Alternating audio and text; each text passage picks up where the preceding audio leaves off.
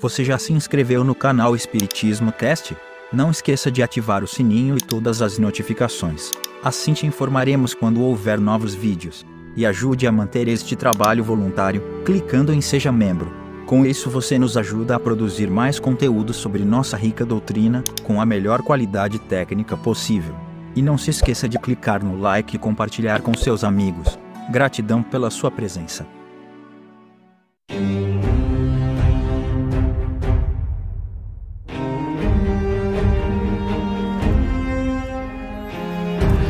Meus amigos, minhas amigas, como é que vocês estão? Sejam muito bem-vindos a mais um episódio onde estudamos o livro O que é o Espiritismo. Como eu sempre falo, um baita de um resumo sobre a doutrina espírita. E hoje nós estamos iniciando o segundo capítulo que traz as noções elementares do Espiritismo. Então, esse livro tem o objetivo de abrir o apetite para a gente estudar as demais obras. E olha só quanta coisa legal que tem nesse capítulo. Ó. Dos espíritos, comunicação com o mundo invisível, fim providencial das manifestações, dos médiums, mediunidade, qualidades, charlatanismo, identidade dos espíritos, contradições e consequências do espiritismo. E a gente vai começar com observações preliminares, como Kardec sempre muito criterioso nos conduz. Vamos lá. É um erro crer-se que basta certos incrédulos o testemunho de fenômenos extraordinários para que se tornem convictos. Quem não admite no homem a existência da alma ou espírito, também não aceita fora dele. E, portanto, negando a causa, nega implicitamente os efeitos. Os contraditores se apresentam, quase sempre, com uma ideia preconcebida que os desvia de uma observação séria e imparcial, e levantam questões e objeções a que é impossível responder-se logo, de modo completo, porque seria preciso fazer-se, para cada um, uma espécie de curso, retomando as coisas desde o princípio. O estudo prévio tem como resultado evitar-se essas objeções que, na maioria, se originam da ignorância das causas dos fenômenos e das condições em que estes se produzem. Então a gente começa com a questão de se você acredita. É, as pessoas acreditam naquela, naquilo que querem. Nós estamos aí em 2021, quando eu estou gravando este vídeo, e tem um monte de gente que não acredita que a Terra é redonda, esférica, na verdade é o nome, né? Oi? Tudo bem não acreditar que o homem foi na Lua ou que o homem está no espaço, na estação espacial, que está em Marte. Agora, acreditar que a Terra é um disco. Oh, tem a dó, né, gente? Então, não adianta, não dá para convencer ninguém, por exemplo, que o homem tem alma, não dá para convencer que tem espírito se você não acredita que o homem não tem nem alma. Então, e isso depende de estudos. É, não existem respostas simples que com uma frase você lacra e fecha a questão, porque existe é, precisa de estudos sérios e aprofundados. Quem não conhece o Espiritismo supõe que se podem produzir fenômenos espíritas, como se faz uma experiência de física ou de química. Daí a pretensão de sujeitá-los à sua vontade e a recusa de se colocar nas condições necessárias para os poder observar, não admitindo, como princípio, a existência e a intervenção dos espíritos, ou, pelo menos, não conhecendo nem a sua natureza, nem o seu modo de ação. Esses indivíduos se comportam como se operassem sobre a matéria bruta e, desde que não obtenham o que pedem, concluem que não há espíritos, colocando-se em um ponto de vista diferente, compreender-se aqui, não sendo os espíritos mais que almas dos homens, todos nós, depois da morte, seremos espíritos e que, nestas condições, também estaríamos pouco dispostos a servir de joguete, para a satisfação das fantasias dos curiosos. É, a primeira coisa que a gente tem que entender é que espíritos são pessoas que estão na em outra dimensão numa dimensão paralela à nossa, mais sutil, né? Então, essas pessoas não são objetos. Não é que nem uma experiência que a gente faz em ciência, que bota um álcool num recipiente, taca fogo e o álcool pega fogo. Sempre vai acontecer assim. Nós estamos falando com gente que não vai se submeter a capricho. Não é porque eu chamei que tem que vir, que eles são obrigados a vir correndo e tudo mais. Tem uma coisa que sempre é constante. Eu tenho aqui no canal um estudo mais aprofundado sobre perispírito. Mas eu tenho uma palestra que faz muito sucesso sobre ectoplasma. Eu, eu desconfio que seja por causa do filme Caça-Fantasmas. Mas assim, as pessoas. Tem muita gente lá, é, fazem os comentários muito legais, assim, é, eu, eu consigo despertar a curiosidade das pessoas para estudarem o assunto, mas tem umas que diz assim, tudo mentira. Vai vir enfaticamente, tudo mentira. E estão negando não o Evandro, que está sendo só o porta-voz, mas assim, centenas de pesquisadores muito sérios que fazem isso, fazem pesquisas e têm seus trabalhos publicados e reconhecidos pela ciência há mais de 200 anos. Aí vem aquela história. Ah, por que, que não tem foto das materializações de hoje em dia? Então é tudo fraude. Nem querem saber como é que funciona, como é que as materializações funcionam, como são sensíveis à luz branca, por exemplo, ou algumas coisas, como são sensíveis às intenções de quem está junto, porque a matéria é sutil, né? o ectoplasma é muito sensível. É, não querem saber de nada disso. E quem diz que não há fotos em alta definição de materializações? Só não está aberto. Eu já vi de trabalhos muito sérios, eu já vi fotos que são que você fala assim, não é possível isso ser uma materialização. É uma pessoa. Não é a pessoa fantasiada, sabe? Porque é perfeito. Então, a gente não, não adianta ficar chovendo no molhado, a pessoa precisa querer conhecer. Por isso que tem os três diálogos, né? É, um negacionista, um cético e um padre porque com negacionista não tem jeito né, de falar absolutamente nada.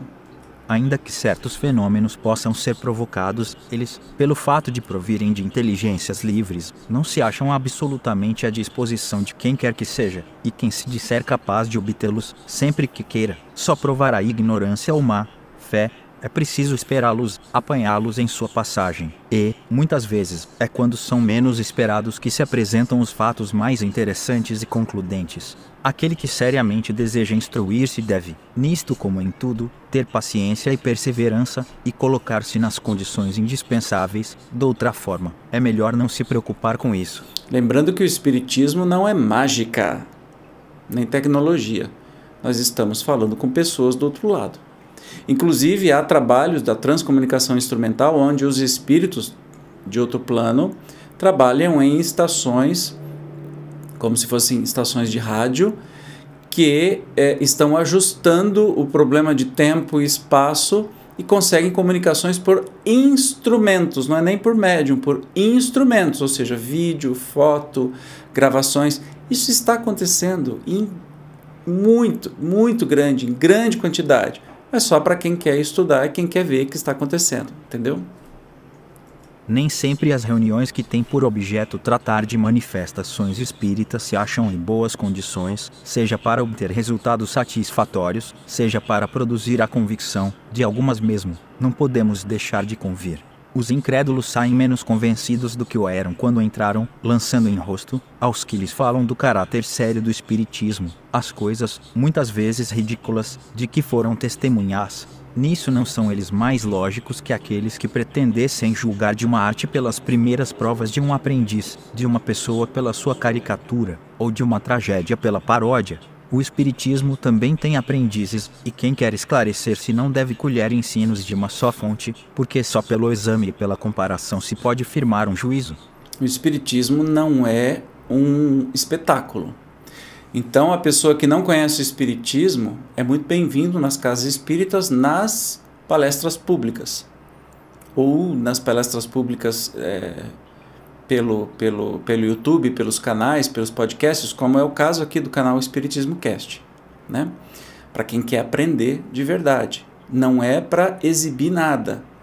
Então, muitas vezes as pessoas acham que vai acontecer milagre, vão acontecer fenômenos, é... então fica com aquela com aquele imaginário. Eu acho que muito se deve por causa dos filmes, né? Que se coloca muito dessas baboseiras, né? Filme de espírito, filme disso, filme daquilo, mistura tudo, distorce, contorce, como se o espiritismo fosse mágico. E aí quando vai ver o que tem que estudar mesmo, e que é uma coisa lógica e regido por leis é, naturais, se decepciona, porque estava esperando mágica. Então, se você está esperando mágica do espiritismo, vai para outro lugar. Aqui não é para isso. As reuniões frívolas, ou seja, fúteis, têm o grave inconveniente de dar aos noviços que a elas assistem a ideia falsa do caráter do espiritismo.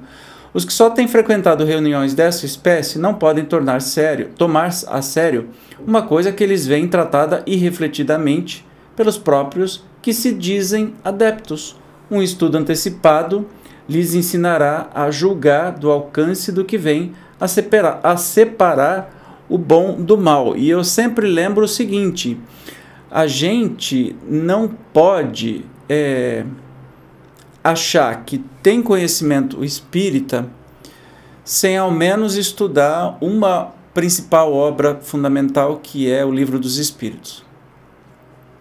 Se você acha que ler Violeta, Violetas na Janela, que não é nem um livro espírita, é um livro espiritualista, e achar que conhece o Espiritismo, eu lamento te informar, você não conhece.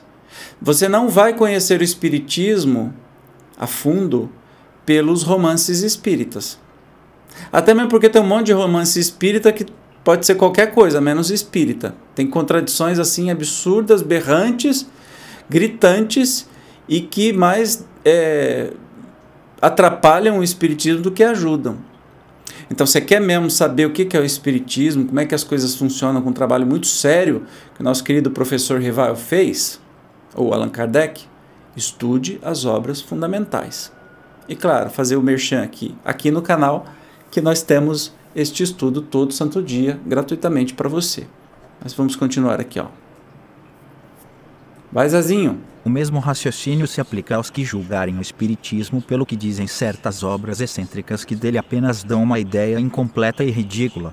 O Espiritismo sério não pode responder por aqueles que o compreendem mal, ou que o praticam de modo contrário aos seus preceitos, assim como não o faz a poesia por aqueles que produzem maus versos. É deplorável, dizem, que existam tais obras prejudicando a verdadeira ciência. Sem dúvida, seria preferível que só as houvesse boas. O maior mal, porém, consiste em não se darem ao trabalho de estudá-las todas. Todas as artes, todas as ciências, além disso, estão no mesmo caso. Não vemos, sobre as mais sérias coisas, aparecerem tratados absurdos e cheios de erros. Porque seria privilegiado, nesse sentido, o Espiritismo, sobretudo em seu começo se os que o criticam não tomassem as aparências por base do seu juízo, saberiam o que ele admite e o que rejeita, e não lhe lançariam em conta o que ele repele em nome da razão e da experiência. Então, entendeu? Então, precisa de estudo. Não é mágica. É estudo. E só uma coisa que eu acho muito engraçadinho é que o Zezinho, que é a minha inteligência artificial aqui que lê, quando ele. Primeiro que ele não sabe separar uma palavra que, tem, que termina em são. Premoni, tracinho são, ele fala premoni, cedilha, a, Ele não aprende ainda. É uma inteligência artificial um pouco burra.